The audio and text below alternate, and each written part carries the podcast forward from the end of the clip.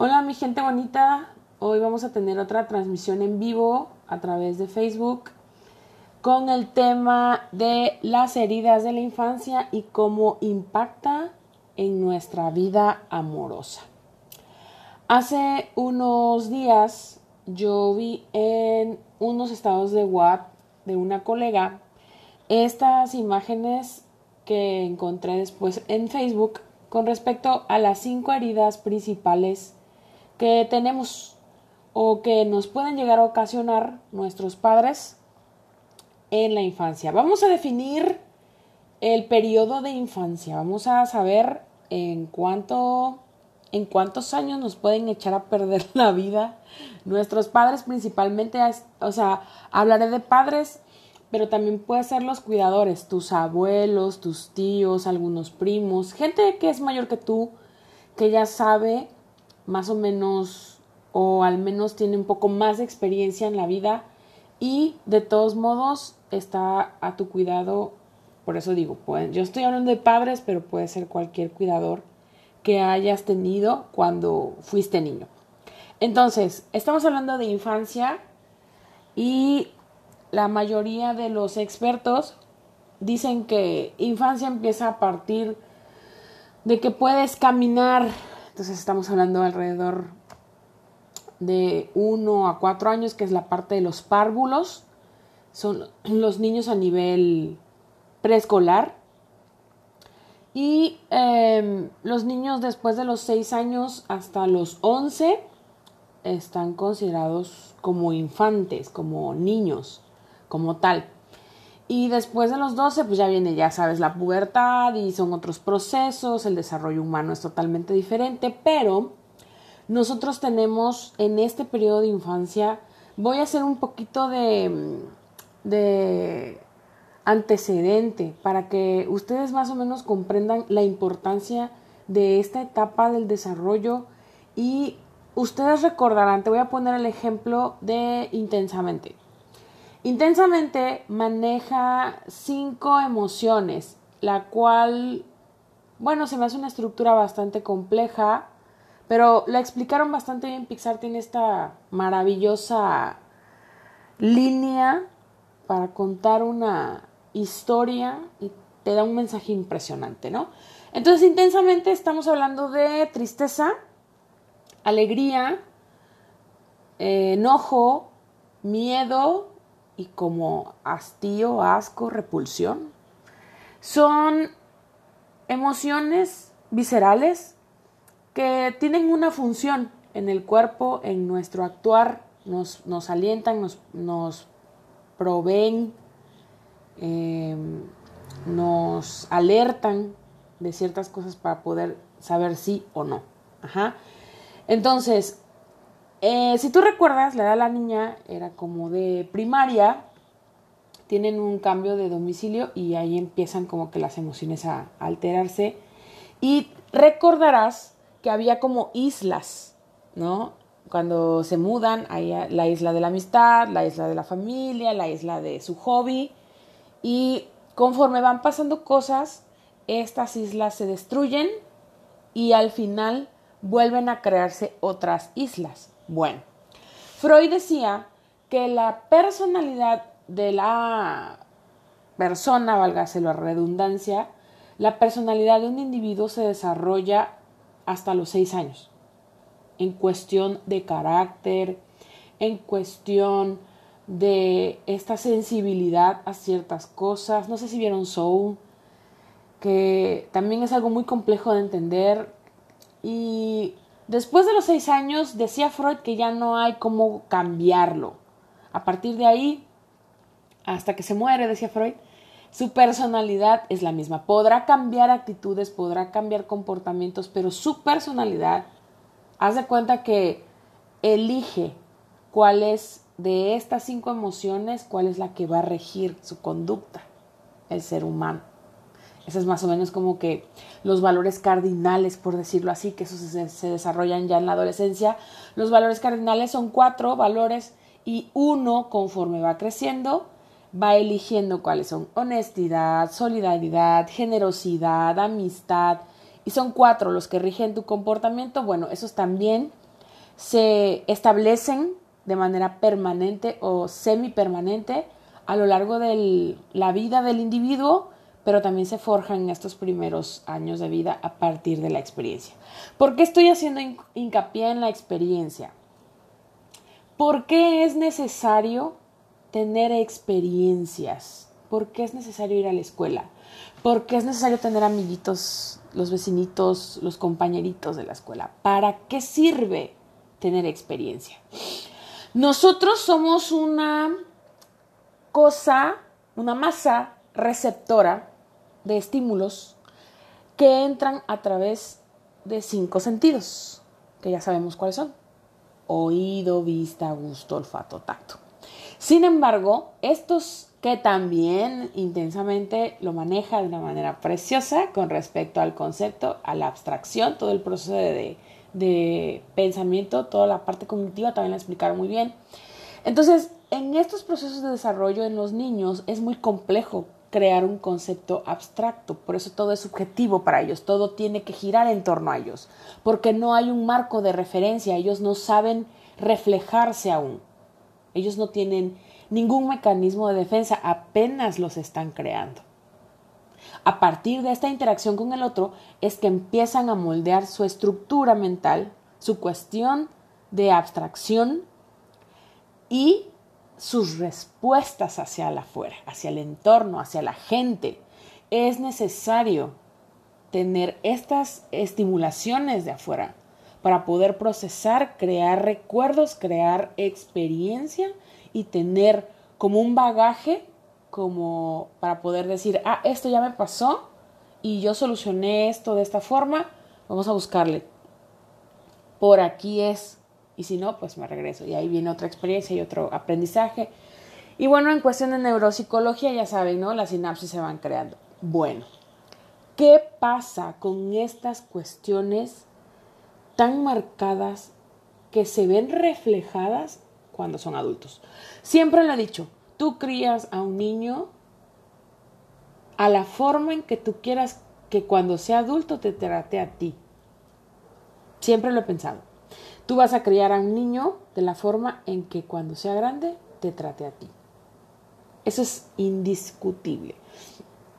Si tú golpeas, si tú le dices ojalá no hubieras nacido, si tú eres un tonto, ese tipo de cositas el niño, pues tú o el cuidador es la única fuente que tiene de retroalimentación de la fuera. Esa es la parte fundamental y a veces fatal de cualquier tipo de crianza. No importa en qué país, no importa qué raza. Siempre va a ser importante las palabras que uno le diga al niño cuando está creciendo porque no tiene cómo comprobarlo. Cree ciegamente en ti. Y todo lo que tú le digas, te lo va a creer. Porque nadie va a venir a contradecir a sus papás o a sus cuidadores. ¿Por qué? Porque el niño se sabe vulnerable, el niño se sabe dependiente del cuidador. Entonces, si se ve amenazado por el cuidador, entonces ¿quién más me va a cuidar? Si Él no es capaz de cuidarme, de sostenerme, de darme contención, entonces ¿quién lo va a hacer? Y todo esto entra en juego cuando el niño se siente inseguro, incapaz, con vergüenza, con culpa. Imagínate ese niño de grande queriendo relacionarse con el otro y el otro también viene herido. Hay un autor que ahorita no recuerdo, el nombre hablaba en cuestión de relaciones que había tres prototipos, el adulto, el niño y el padre. Y dependiendo de nuestra carencia o nuestra crianza, nuestra experiencia, vamos a empezar a juntarnos con nuestro, no opuesto, pero sí complemento. No es que estemos unidos a un, a un hilo rojo, no, nuestras patologías se encuentran, también siempre lo he comentado. Entonces, si tú te vives como un niño, vas a buscar un padre y esa relación pudiera funcionar por un rato. Ajá.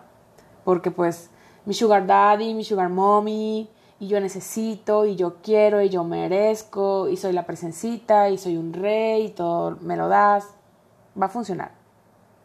Ajá. Si se junta el niño con el niño, son relaciones muy, muy divertidas, pueden ser relaciones muy explosivas, muy espontáneas, jajaja, pero va a llegar un punto en que se va a necesitar madurez, compromiso, seguridad en el otro y esos niños no se van a poder dar eso mutuamente. Obviamente lo que él proponía como sano era el adulto adulto con una responsabilidad afectiva, con una comunicación asertiva, con una comunicación afectiva, con compromiso. Esto sería lo ideal, según muchas teorías, puestas en otras palabras. Entonces, todo este background, todo este antecedente que yo te doy es porque encuentro esta no sé si hipótesis o teoría, y se me hace muy acertada, todos nos hemos identificado en algún punto, de manera inconsciente tal vez, con estas heridas. Todos hemos sido heridos. Y no porque tu mamá, tu papá o el cuidador hayan lo hayan hecho adrede. Quiero que te quede claro esto, o sea, muchos papás hacen su mejor esfuerzo y también hay que ser un poquito empáticos con respecto a cómo los criaron sus papás, o sea, tus abuelos o los papás de los cuidadores. Entonces, venimos arrastrando, venimos heredando heridas de una forma muy profunda, son raíces muy profundas que obviamente cuesta muchísimo trabajo erradicar, darnos cuenta, cambiar, sanar esas heridas. ¿Sí? Entonces, lo que te voy a decir, si tú te sientes identificado ya sabes, es ir a terapia, es resolverlo y tratar de tener relaciones mucho más sanas desde la conciencia y desde el aquí y el ahora. Bueno, eh, las imágenes las compartí en, en, mi perfil de Facebook también, las cinco heridas de la infancia y la primera habla acerca del el rechazo. Mira, son cosas en las que también no creo que me daría tiempo con respecto y, sería meterse en temas muy escabrosos como el aborto, como el embarazo no deseado, como el embarazo que no era esperado pero sí era deseado y el embarazo planeado. Hay muchísimas, muchísimas opciones, muchos casos, ¿no? Eh, la pareja que está luchando por embarazarse y no lo logra, y la pareja que no quería embarazarse y lo logra la primera, y son, son cuestiones de perspectiva. Es bastante complejo, pero el rechazo empieza, escúchame, ¿eh? el rechazo puede empezar desde la concepción. Producto de un abuso sexual, producto de una noche de copas que no era como mi pareja. Y desde ahí empieza, desde ahí pudiera empezar el rechazo. Y es bien impactante en el niño aún, o en el producto, aún en el vientre. Y todo eso se transmite. Tal vez no se lo dicen, tal vez no con palabras, pero el simple hecho de la energía, del gesto, del, del hazte para allá, desde ahí desde ahí estamos rechazando. Los padres no lo aceptan y no se aceptan ellos, porque pues si ellos son los que me crearon, los que me cuidan, los que se supone me tienen que querer y no me aceptan, entonces ¿cómo me voy a aceptar yo? Eso es un complejo que se va desarrollando conforme vamos creciendo y eso merma mucho nuestro, nuestro desarrollo de las capacidades, de las aptitudes, de las actitudes. Eso es un sesgar por completo nuestro desarrollo. El sencillo, pues ojalá no hubieras nacido, ¿no? No estabas planeado. ¿A cuántos papás se les han salido eso, no? Pues es que tú fuiste un accidente. No, no, no estabas planeado, no, no estabas contemplado y, ah, gracias por decirme, ¿no? Este tipo de cosas hacen mella, siempre, siempre van a ser mella, siempre. Y luego los padres que no aceptan a los niños como son, ¿no? Que son muy escandalosos, que son muy extrovertidos, que son muy tímidos, que son muy gordos, que son muy flacos, cosas por las que no son total y completamente abrazados o aceptados, cualquier detalle empieza a generar ese tipo de sensación de rechazo. Estoy siendo rechazado por quien soy, por quien, por quien soy, por cómo soy, por lo que sea, el niño siempre va a sentir, va a, a recibir esa, esa actitud que tienes ante él. Siempre lo va a hacer. Eh, obviamente, el niño, aun cuando tenga un negativismo desafiante, aun cuando tenga un espectro autista, aun cuando tenga algún retraso o alguna lesión cerebral, lo va a sentir porque son cuestiones emocionales. Son cuestiones que se sienten, no se piensan. El pensamiento va después. O sea, él primero siente el rechazo y luego lo procesa. Por eso te, hablaba yo de intensamente de cómo es que la experiencia se recibe, se procesa y luego se, se responde, se emite una conducta con respecto a esta sensación que genera ese estímulo. Espero estarme explicando. ¿Sí? Entonces, mis padres no, me aceptaron, mis padres no querían ni que naciera, mis padres no aceptaron quién era, cómo era, independientemente de cualquier trastorno mental que pueda tener el chiquillo, ¿no? Huyo cuando me siento rechazado. Esta es una cuestión muy notoria también en el adulto. Entonces, ay, esta como que no es mi flota y pues me voy a cambiar de grupito de amigos. Eso se nota muchísimo. Pudiera confundirse con trastorno límite de la personalidad, pudiera ah, confundirse con otros trastornos, pero esto es muy común. Van brincando de grupito en grupito hasta que se sienten como aceptados o que se sienten eh, que son abrazados en el grupo. Entonces, si yo no me siento bien, ay, pues es que este, me vieron feo en la fiesta, ya me voy. No, pero mira, no te vayas. No, ya, ya me voy. Mejor este, nos vemos otro día. Y ¡fum! se va. Huyen. Siempre van a huir cuando se sienten rechazados. Y siento que no pertenezco a ningún lugar. Es como estos niños que siempre andan como en su burbuja, que siempre andan en su rollo, que no socializan es también como el miedo a, ser rechazados, a tener esa sensación de no sentirse aceptados. Siempre. Siempre en algún rincón vas a encontrar a un niño rechazado que evita el contacto con tal de evitar el rechazo. Siempre. Entonces, pues es que no, no me siento a gusto, no estoy bien, este ay, es que no me siento cómodo, mejor ya me voy, y prefieren estar solos. Los que hacían equipo solos, pues este, hola. Los que hacían trabajo en, equipo solos, ¿no? Esos, esos son como de cajón. Bueno, entonces nosotros tenemos este tipo de comportamiento, como de huir, como de no sentirnos eh, aceptados. ¿Y qué es lo que buscamos? Por eso es que dicen que, opuestos atraen y no, no siempre. Es, nuestra patología la que se está enganchando con el otro. La persona que tiene la herida del rechazo por lo general va a buscar parejas extrovertidas, va a buscar parejas con capacidades como hasta histriónicas, ¿no? Que llaman la atención, que son el alma de la fiesta, que tienen esta capacidad de ser el centro de atención, porque eso les va a dar el chance, la oportunidad de ser vistos. Ay, es mi pareja, es mi novio. Ese que está cantando es mi novio, ¿no? Es mi, es mi marido. ¿Sí me explicó? Entonces, pues ellos no son los aceptados, pero a través de la pareja ellos se sienten parte de, ¿no?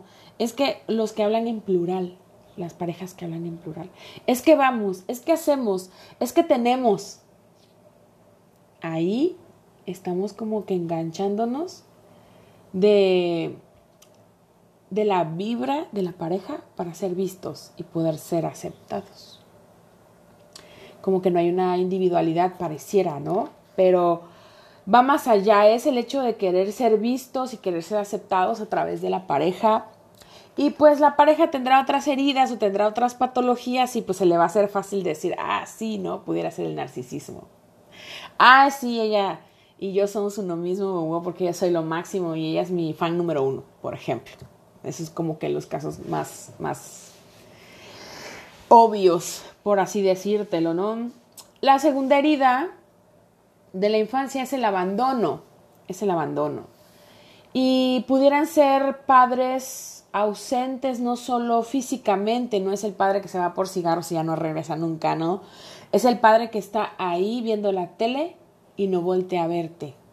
El padre al que buscas y siempre está ocupado, siempre está durmiendo, siempre tiene tiempo para los demás, pero para ti no.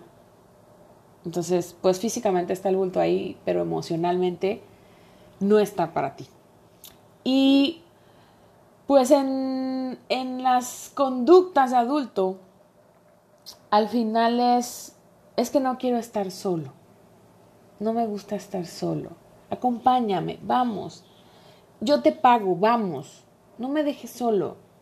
No te vayas, dame cinco minutos más. Esta parte del abandono es cabrona. Y puede desencadenar cuestiones de celos muy cabronas, muy, muy patológicas. Porque es que ya te vas a ir con ella, y es que ya te vas a ir con él, y es que ¿por qué le hablas? ¿Y, por qué ya no me hablas a mí? Este tipo de... Es, no es más que el miedo a, a ser abandonados. Tal vez puede haber cierto tipo de celo, de otro celo, pero la mayoría reside en este miedo a ser abandonados. No es por celos de que el otro es más bonito que yo o que le puedo ofrecer algo mejor que yo, es me va a abandonar. Por la razón que sea, pero me va a abandonar y no puedo permitir eso. Entonces, em, siento la necesidad de tener la atención de otras personas. Esto también es muy común, pudiera ser también en los narcisistas. Em, hay una cuestión patológica con respecto a la psicosis que hemos visto o se ha visto como común denominador con los asesinos seriales, que es precisamente esto. El hecho de sentir la necesidad de tener la atención de otras personas. Y como no lo logran de una manera sana, por eso les digo que es importante la interacción social sana desde niños. Llegan estas personas a querer llamar la atención hasta de los medios de comunicación y lo hacen a través de maneras patológicas como pues el asesinato. Y esos son como que extremos, pero pueden ser niños demasiado heridos y no encuentran una forma sana de, llamar la atención. Y por eso te digo, puede ser como que estas partes histriónicas de, de pues no sé, de ser muy famosos. Ahorita se puede ver con, con las redes sociales, ¿no? ¿Quién más, quién, quién tiene más seguidores? ¿Quién tiene más vistas? ¿Quién tiene más likes, quién tiene más me encantas, ¿me entiendes? Ese, tipo de atención es, no me quiero sentir solo, pero al final, pues sí estoy solo, ¿no? Porque todo es virtual. Ahorita pudiera ponerte otro ejemplo claro con respecto a, al miedo al abandono. Y hago todo para no quedarme solo. Gente que hace lives. Hola. Pero bueno, ahorita porque tengo tiempo, ¿no? Pero eh, hago todo lo posible para que no te vayas, para que no me dejes solo para que siempre esté yo acompañado. Eso es muy común cuando hay heridas de abandono muy profundas. Entonces, ¿qué buscamos en una pareja cuando yo tengo esta herida del abandono muy manifiesta? Pues buscamos quien nos haga sentir especiales. Entonces, pues si me abandonaron fue por algo, ¿no? Si me abandonaron es porque no fui lo suficiente, si me abandonaron fue porque no eran lo que esperaban, Ah, si me abandonaron es porque pues soy muy aburrido, soy muy aburrida, soy muy tonta. Por eso te digo que es importante tener en cuenta qué es lo que le dices a los chiquillos a la hora de que están creciendo. Y entonces necesito a alguien que me haga sentir especial, que me haga sentir único e irrepetible para que sea suficiente razón de no ser abandonado. Entonces, como no vas a encontrar a nadie más en el mundo como yo, pues entonces te vas a quedar para siempre, para siempre, para siempre. Entonces sí es como algo patológico la cuestión narcisista y es hasta cierto punto bien visto el hecho de que estemos como muéganos, el hecho de que estemos muy juntitos y que vayamos juntos a todos lados. Pero como lo decía yo en la de no te confundas, se necesita tener individualidad. Una cosa es la compañía y otra cosa es la dependencia emocional. Todas estas, todas estas heridas de la infancia al final llevan a eso, a tener una dependencia emocional para poder sanar esta parte infantil. Tendríamos que ir a terapia y poder sanar al niño interior y nada más lo puedes hacer tú. Es un proceso muy bonito, es un proceso muy conciliador y al final nos terminamos hasta perdonando a nosotros mismos. La gente cree que es magia, pero no, es el hecho de hacer conciencia de que tus papás pues te criaron así por la razón que sea, pero pues ya no eres un niño, ¿no?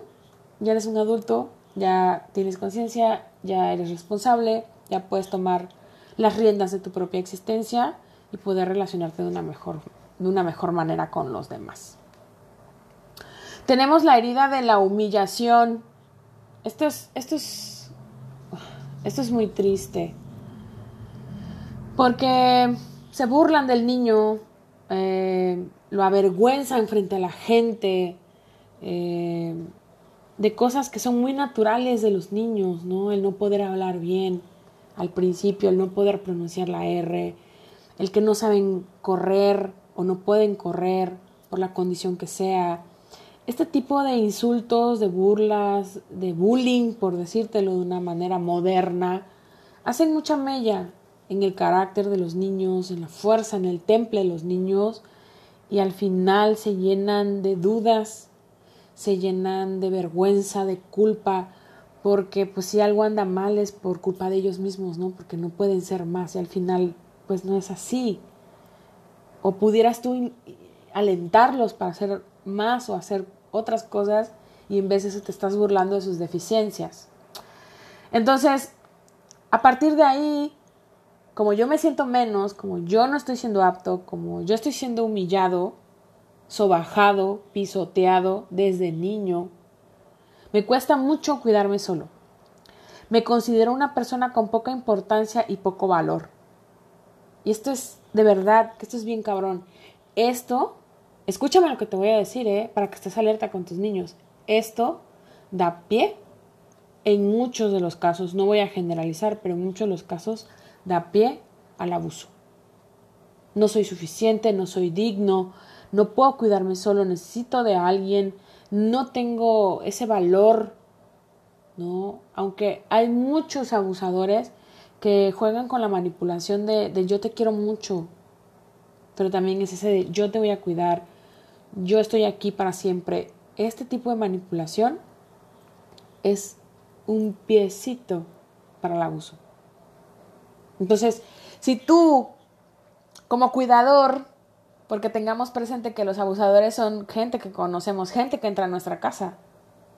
Si tú como cuidador, como padre, empiezas a humillar y a sobajar, a denigrar al niño, pues obviamente va a buscar esa aceptación y ese cariño en otro lado. Alguien se lo va a dar de la manera incorrecta y va a caer. Y el niño pudiera anular sus necesidades por satisfacer las necesidades de los demás. El niño que, que para todo, yo voy, yo lo hago, este, mírame, yo puedo. Eh, cree que con la validez va a lograr sentirse amado. Y al no lograrlo, lo único que haces es hacerle más grande su herida de humillación. Ya ves que no puedes, ah, qué tonto, qué menso, por decirte lo menos, ¿no? Ay, quítate, yo lo hago, tú no puedes. O cuando tira las cosas, ya ves que eres un pendejo y les gritas, o sea, yo no entiendo, de verdad yo no entiendo. Te voy a comentar algo súper rápido.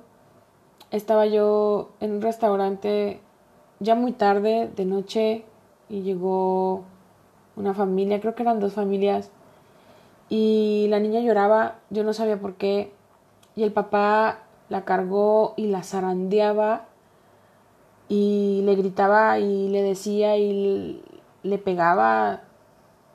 no en la cara, pero sí le pegaba en la mano, en las piernas, en las nalgas. Y yo así de, y, me le quedaba a la mamá así como, a ver a qué horas lo detienes, ¿no?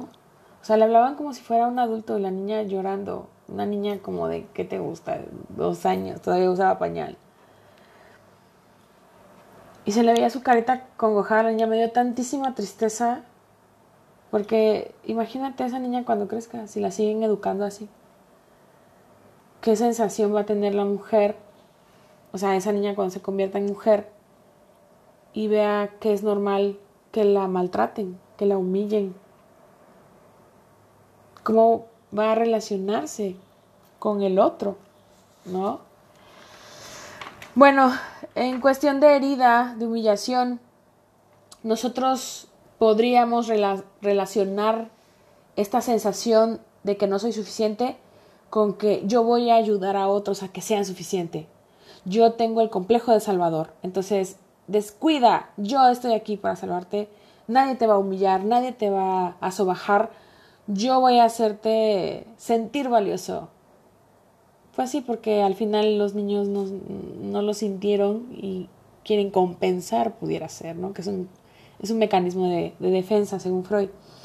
Se sienten, valor, se sienten valiosos cuando son necesitados por los demás. Esta parte como que les da esta validación que tanto necesitaron de niños. Entonces de adultos buscan, ¿no? ¿Quién les dé esa validación? Ah, si eres bueno para esto, eres tan inteligente, gracias, ¿no? Es lo más común. Entonces tenemos a las mujeres salvadoras, tenemos a las mujeres que aman demasiado, tenemos a las mujeres que dan todo por su familia y ellas se quedan hasta el final, como Marge Simpson, pa' pronto. Mujeres que sacrifican todo con tal de que su familia esté bien. Y hay un capítulo, perdón, perdón, ya sé que no estamos en clase, pero de verdad que es tan obvio. Hay un capítulo donde Marge quiere ser astronauta y las hermanas, ay, pero pues ¿cómo crees? Nunca una mujer ha sido astronauta. Pues yo voy a ser la primera. Claro que no, es más fácil que vaya un perro al espacio que una mujer. Y hacen corta escena y, está Marge ahí sentada en la cocina diciendo, qué mal, ¿no? O sea, pude haber sido astronauta.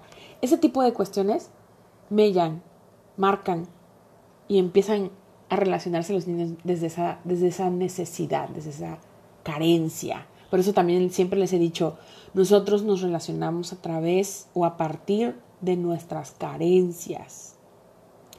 Si nosotros nos relacionáramos desde lo que podemos dar, lo que tenemos, porque recuerden el concepto de Jorge Bucay, amar es ayudar al otro a que sea quien es.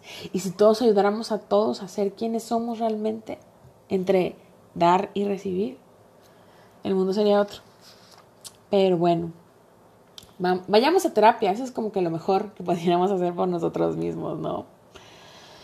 Y bueno, la herida de la traición, esa se me hace como que también muy fuerte, yo me identifiqué con esa muy, muy cabrón.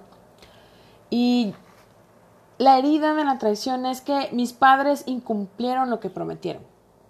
O sea, vamos a ir a Disney si tú sacas calificaciones buenas, ¿no? Y ahí está el chamaquito como...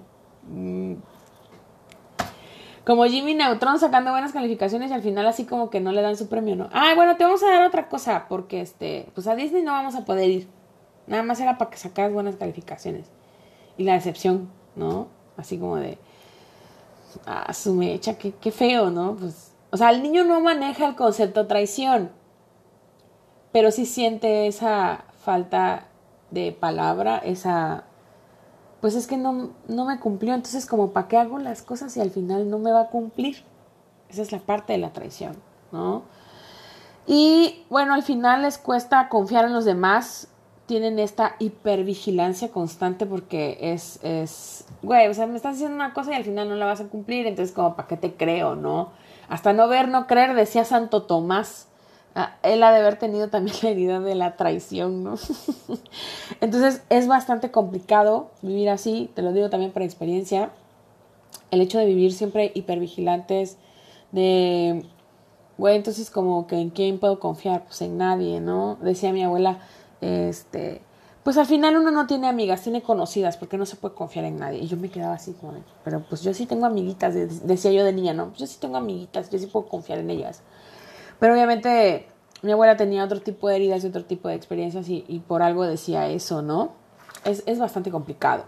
Al final desarrollan una personalidad fuerte, desconfiada, posesiva y controladora. Es, eh, por ejemplo, yo te puedo decir con respecto a mi herida, que a mí nunca me han gustado las sorpresas, nunca, nunca, nunca me han gustado las sorpresas, siempre me ha gustado tener control con respecto a lo que yo hago. Aprendí hasta cierto punto en terapia de que no puede haber control y que nada más podemos estar aquí ahora, pero te estoy hablando de mi adolescencia en la prepa, era bastante complicado para mí porque si ya mi, mi agenda se movía cinco minutos yo ya estaba súper frustrada, si algo no salía como yo quería ya estaba yo súper enojada.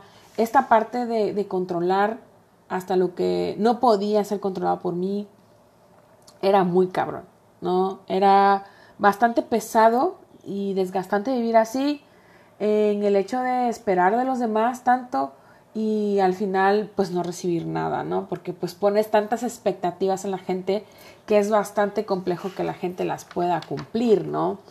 Con respecto a la traición, cuando la pareja es pues no sé, un buen prospecto, por decírtelo así, em, pudiera ser que los ponen a prueba. Eso también, eso también me pasaba, ¿no?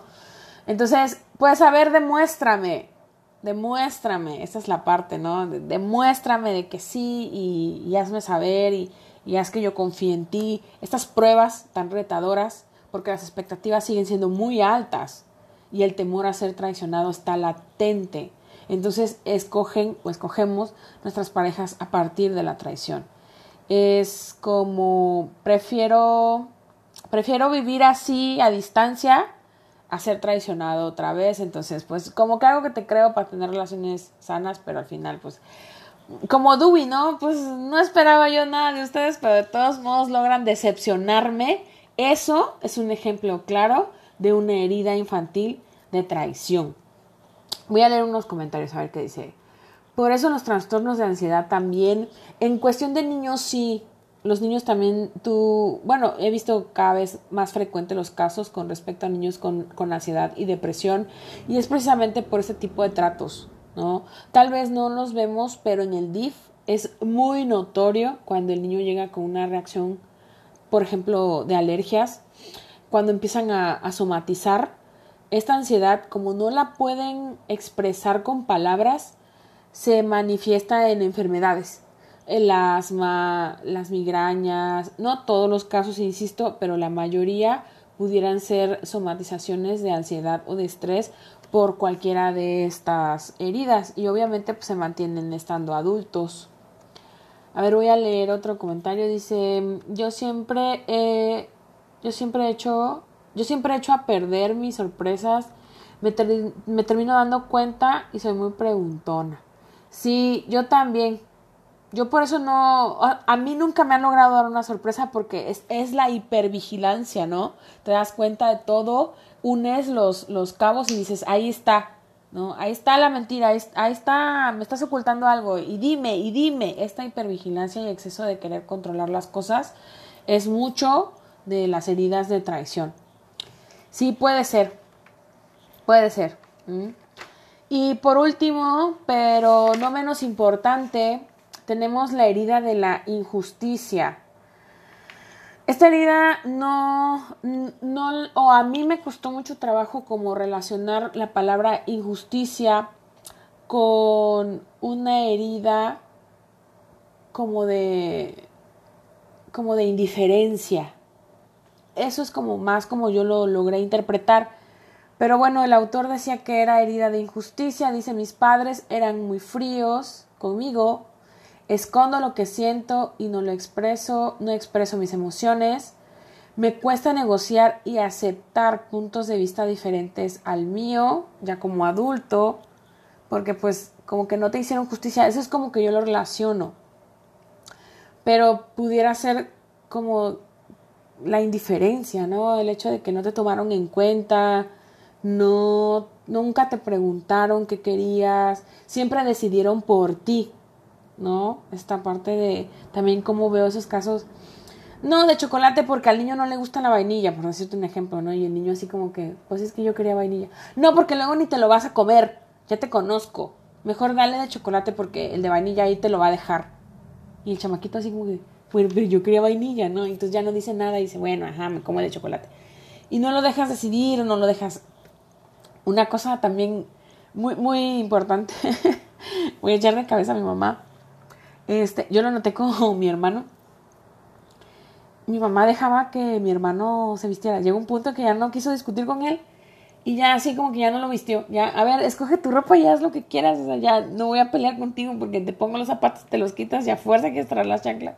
Entonces, ahí, cuando la mamá ya es muy rígida y no negocia con el niño, pudiera ser esa parte de la herida de injusticia, ¿no? Y ellos tienden a ser perfeccionistas porque pues me imagino, ¿no? La presión tan fuerte de no ser escuchados, de no ser tomados en cuenta y de que todo el mundo les dijo qué hacer, pues entonces ahí te va la mía, ¿no? Entonces esto es así y esto se va a hacer así y esto no sé qué y como que son también como muy rígidos, ¿no? Muy rígidos. A ver, voy a leer otro comentario. Dice, escuchándote me doy cuenta de que necesito terapia urgentemente. qué bueno, qué bueno, de eso se trata, de eso se trata, de que nos demos cuenta porque estas, insisto, estas heridas son muy profundas, o sea, las creemos normales porque crecimos con ellas, crecimos con ellas y, las hemos escuchado durante toda tu vida. Imagínate que yo tengo, voy a cumplir 39 el otro mes. Imagínate haber escuchado eso durante la mayor parte de tu existencia. Ustedes que están veintitantos, apenas empezando los 30, imagínate estas heridas, escucharlas y creer que es normal o que es o que así soy yo.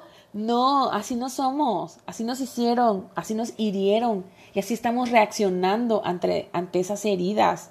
Es bastante complejo y muy duro, ¿no? Yo cuando lo leí, de verdad, yo cuando lo leí dije, Ay, ahí viene la herida del abandono, a huevo, ahí viene la mía, la mía ¿no? y madres, ¿no?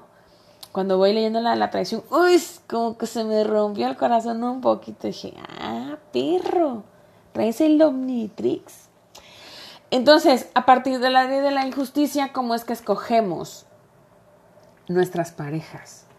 Las parejas que son muy rígidas, o sea, esta persona que eh, trae su herida de injusticia, que son muy rígidas, que son muy perfeccionistas, no es que busquemos al opuesto, pero buscamos esta parte como de sublimar, que es otro mecanismo de defensa que maneja Freud. Sublimamos, entonces buscamos al que es espontáneo y extrovertido y, que se divierte conforme van fluyendo las cosas, ¿no? El que, ajá, sí, lo que tú quieras, total, es lo mismo, es indistinto, ¿me entiendes? Alguien que les dé ese estímulo de ah, estoy en control, ¿no? Ah, me puedo relajar un poquito y, no pasa nada porque estoy con alguien que sí sabe ser espontáneo, que sí sabe divertirse, ¿no? Y bueno, al final como que subliman y, y podríamos ir aflojando un poquito, ¿no?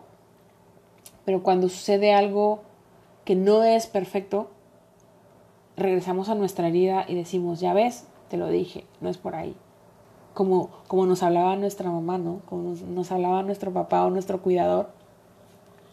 Ya ves, te lo dije. Te dije que el de vainilla te lo iba a dejar, pero bueno, para la otra nada más le das chocolate. Y tal vez y solo tal vez también tiene que ver con la personalidad de nuestros padres, pero tiene mucho que ver las heridas que nuestros padres traen.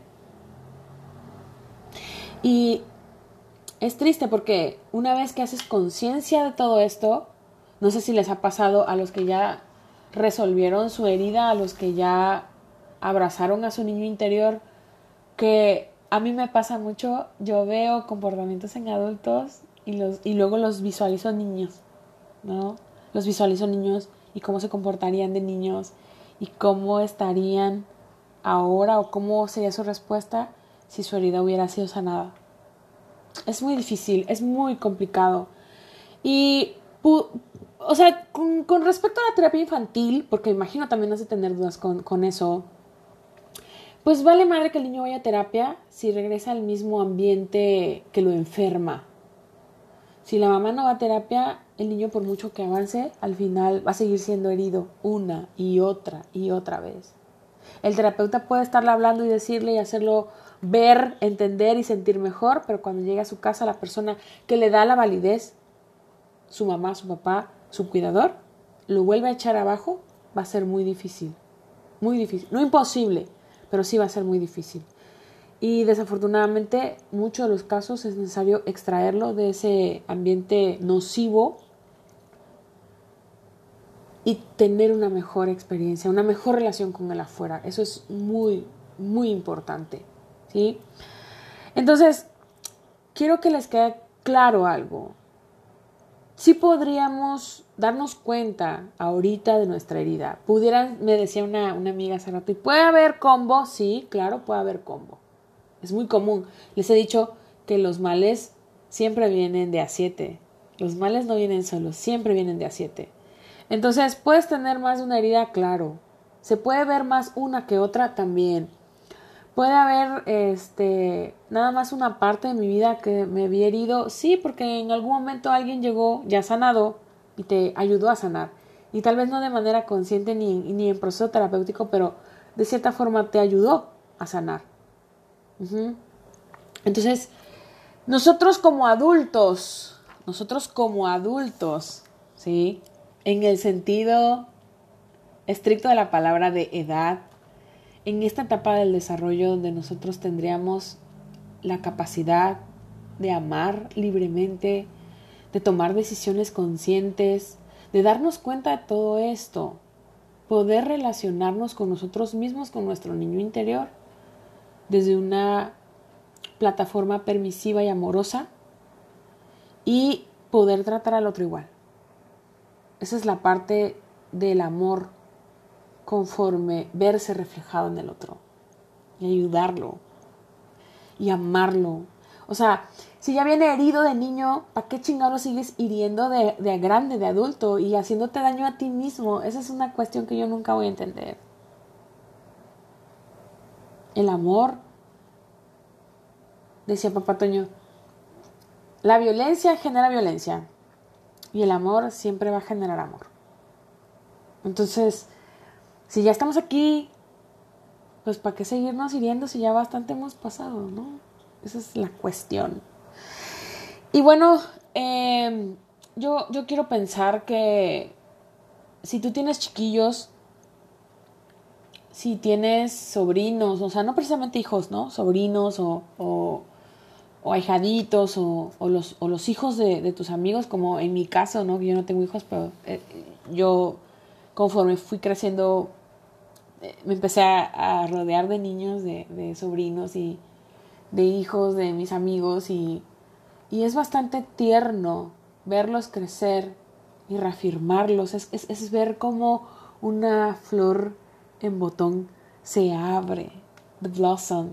Es increíble como, como unas palabras de amor, así como a las plantas, cómo genera este blossom, este abrir la flor en los niños, es increíble. Y al final, esas palabras de amor no nada más se las estás diciendo al otro, te las estás diciendo a ti también. Mm. Si tú ya identificaste tu herida y confirmas o, te identificas con alguna cuestión de pareja, como la que yo te estoy diciendo, porque puede ser que también no identifiques tu herida de niño, pero si te identificas con esta parte de buscar pareja de cierta forma, o tienes un prototipo, o tienes un tipo, o te gusta cierto tipo de gente, puede ser porque traes una herida muy profunda de niño que no ha sanado. Y empiezas a sublemar, empiezas a vivir a través del otro, empiezas a querer compensar cosas. También es tiempo de ir a terapia, de verdad, ¿eh? Es tiempo de ir a terapia. Y Nunca es tarde, por eso te digo, siempre, siempre es tiempo, siempre es tiempo, si te estás dando cuenta ahorita, siempre, siempre es tiempo de ir a terapia y sanar, de abrazar a tu niño interior, de abrazar al otro que también está herido y, y, dejen de discutir, o sea que ya bastante, te digo, ya bastante hemos sufrido y hemos sido heridos de niños como para que de adulto venga hasta pelar el ejote. Pero bueno, yo espero que te haya quedado claro. Este, este tema también lo tenía yo en la punta de la lengua y quería yo compartirlo con ustedes porque es, es algo importante. Mira, nosotros como adultos, pues ya, o sea, uno como quiera, pero las criaturas, ¿me entiendes? Y si estás a tiempo, si tienes un, párvulo, si tienes un, infante en casa, o el mismo adolescente, luego el adolescente está herido y, y, lo notas, pero no te le quieres acercar, abrázalo, dile cosas bonitas, o sea, vas a ver que viene, que se mete al redil. El adolescente lo que necesita es esta misma contención y la contención solamente es con amor, con nada más. Yo espero que te haya quedado claro, yo espero que te haya servido de algo, yo espero que realmente te hayas identificado y reconozcas tu herida y, el niño interior que tienes ahí, eh, lo apapaches, lo apapaches mucho y, le digas que ya somos un adulto, somos un adulto independiente. Con gustos algo de mentes, pero pues ya vamos a modificar los, gustos de mentes por gente que realmente nos haga crecer y nos acepte tal y como somos, pero no desde su herida, sino desde nuestra capacidad de amar. Voy a leer el último comentario porque ya se me acaba el tiempo para, para el podcast. Dice, lo que me resulta interesante en mi caso es que mi hermano y yo tuvimos las mismas experiencias de niños, pero viendo, reflexionando, tenemos heridas diferentes. Claro, o sea, siempre va a ser así tus papás no van a ser los mismos papás de tus hermanos. Nunca. Ahora, siempre va a haber diferencia entre sexos, siempre va a haber diferencia en edades. Yo lo tengo muy claro. O sea, mis papás me tuvieron como a los 20 y cuando tuvieron a mi hermano ya lo tuvieron casi a los 30. Entonces, fueron siete años de diferencia que la verdad hace mella. Y, y, ya no son los mismos. O sea, nosotros no somos los mismos de ayer. Es obvio que en siete años, por en mi caso, y no importa si sea un año o tres o cinco nada más, siempre va a haber diferencia. Las circunstancias, eh, la, fase amorosa entre los mismos padres va a ser diferente y el trato siempre va a ser diferente si eres niño o niña, aunque digan que no, siempre va a ser diferente. Y también los padres reaccionan a, a cómo somos nosotros, ¿no? Por ejemplo, mi hermano era como, como muy berrinchudo, muy enojón y, y yo no. ¿No? Entonces a mí me trataron de una forma y, a, mi hermano lo trataron de otra, pues también porque el padre reacciona. La misma interacción humana, ¿no? Las relaciones humanas así son, es, es estímulo-respuesta y a partir de ahí las heridas son diferentes, son diferentes. Dice otro comentario, yo sí encontré mi necesidad, pero prefiero guardar esa parte por lo mismo que la gente te dice que estás traumada. Pues el terapeuta no te va a decir así. El terapeuta sí te va a ayudar. Ve a terapia. Ve a terapia y eh, la herida va a sanar y ya la gente se va a dar cuenta de tu cambio y te va a empezar a tratar diferente. Cuando nosotros sabemos lo que valemos, cuando nosotros sabemos quiénes somos, cuando nosotros sabemos qué merecemos, la gente empieza a decirnos, ay, es que cambiaste. No, no cambié, sencillamente ya sé qué es lo que merezco y qué es lo que valgo y qué es lo que no voy a permitir. Y empezamos a poner límites. Vayan a terapia, neta, es bien chido. Es bien chido, precio especial conmigo, ya saben. ¿Eh? Muy bien, corazoncitos. Espero les haya quedado ya más claro.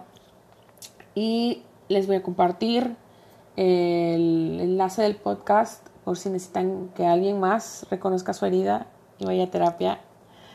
Y yo les agradezco. Tengo más cosas en el tintero, lo vamos a, a, ir sacando de a poquitos. ¿Sale? Yo me despido. Déjame despedirme del podcast. Muchas gracias por escuchar cualquier cosa. Podemos estar a un mensaje de distancia. Yo soy Vero Pulgarón y eso es todo por hoy.